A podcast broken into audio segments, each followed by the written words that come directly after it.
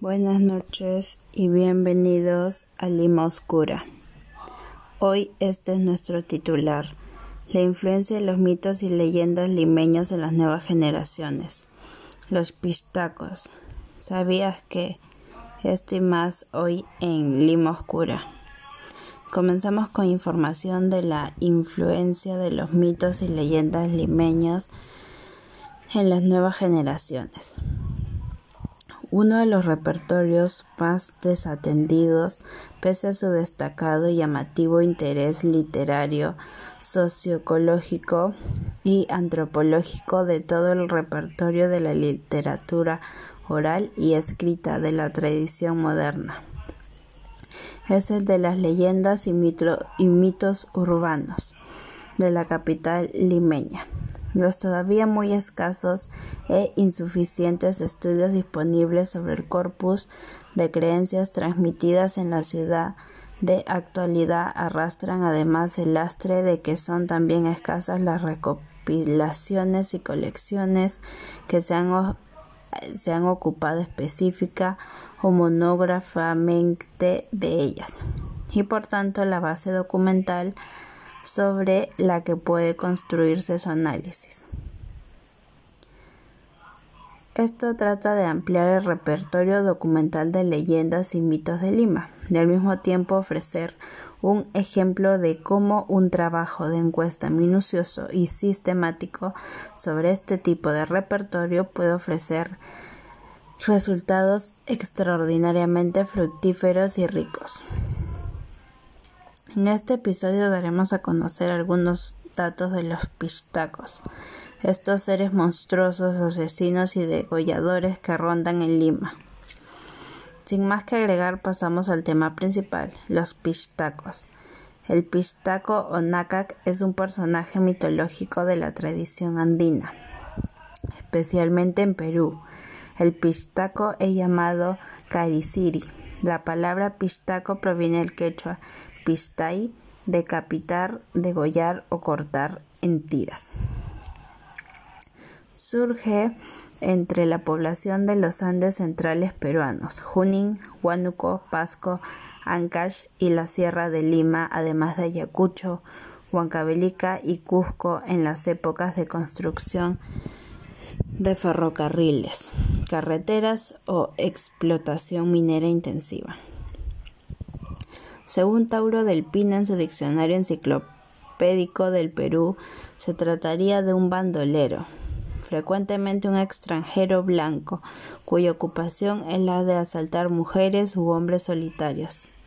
Principalmente el pistaco devora a sus víctimas para sacarle la grasa y venderla, así como comer su carne en forma de chicharrones o bien las entierra, a veces con vida para fecundar la tierra o dar solidez a las construcciones. La preocupación por la grasa corporal tiene una larga tradición en la región andina, al punto que los indígenas prehispánicos le rendían culto en la formación del dios Viracocha, literalmente mar de grasa en quechua. También es natural para los campesinos pobres ver a la gordura y el exceso de grasa corporal como una señal de vida, buena salud, fuerza y belleza. Se creía que muchas enfermedades tienen su origen en la pérdida de grasa corporal, por lo que la delgadez extrema era despreciada. Tomando en cuenta esto, la práctica de los conquistadores de tratar sus heridas con la grasa corporal de los indígenas muertos en batalla horrorizó a estos. La figura del pistaco aparece desde muy antiguo en la tradición quechua. Ya en épocas prehispánicas se tienen noticias de sicarios enviados por los grupos de poder o por etnias rivales para eliminar a personajes importantes o simplemente diezmar la población. La leyenda en su forma actual se remonta a la conquista española a América del Sur. Los indígenas andinos temían a los misioneros españoles para los que consideraban pistacos y creían que mataban personas para sacarle su grasa con la cual engrasaban las campanas de las iglesias para que suenen mejor. Ricardo Palma menciona en sus tradiciones peruanas los barbones, la figura del pistaco o nácac en Cusco. Narra la agresión que los indígenas cusqueños infligieron a un grupo de betlemitas acusándolos de pistacos.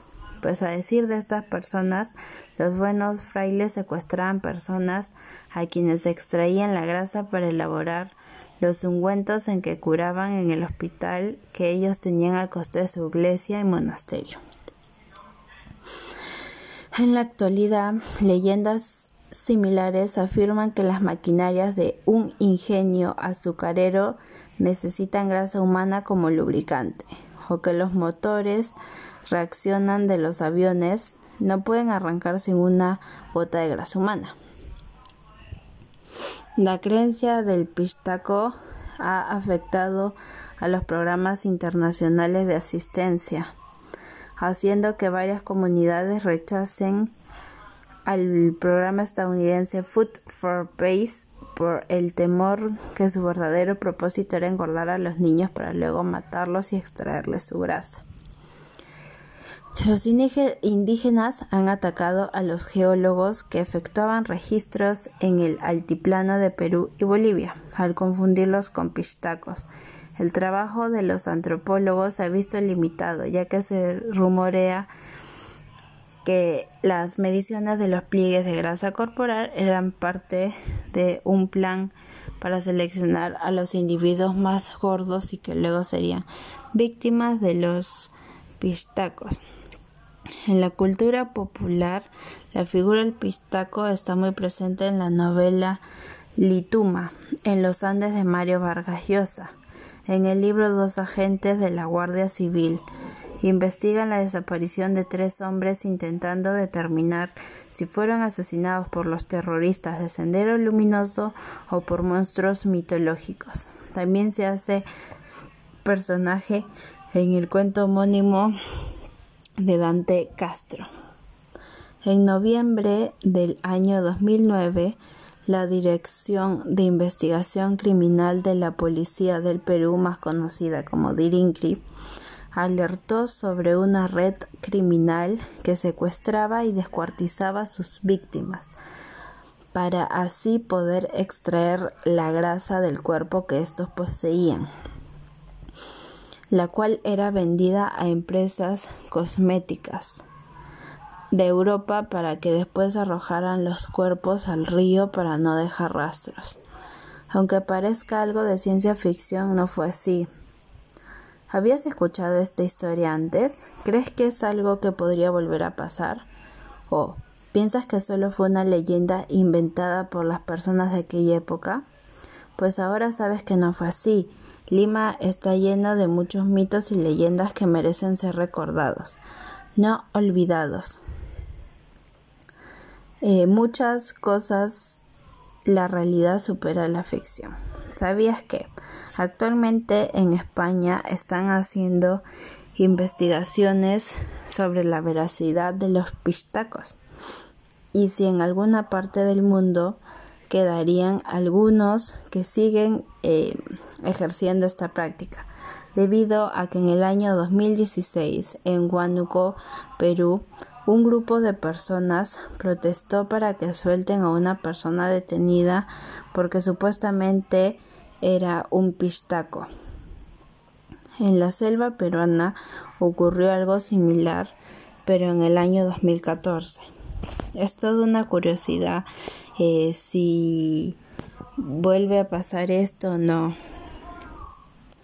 Eh, por ejemplo, otros dicen que que los pistacos están presentes en novelas como Carrier Competence, el tercer libro de su serie, Castor Protocol, la tripulación de las natillas manchadas viaja a los Andes peruanos en busca de una supuesta raza de vampiros recién descubierta al borde de la extinción. Los pistacos en esta historia se describen como altos, delgados, de cabello blanco y ojos rojos, eh, parecido a los vampiros. Aprendemos que esta apariencia es el resultado de la transformación de humano a Pistaco. Lo último por el día de hoy en Lima Oscura.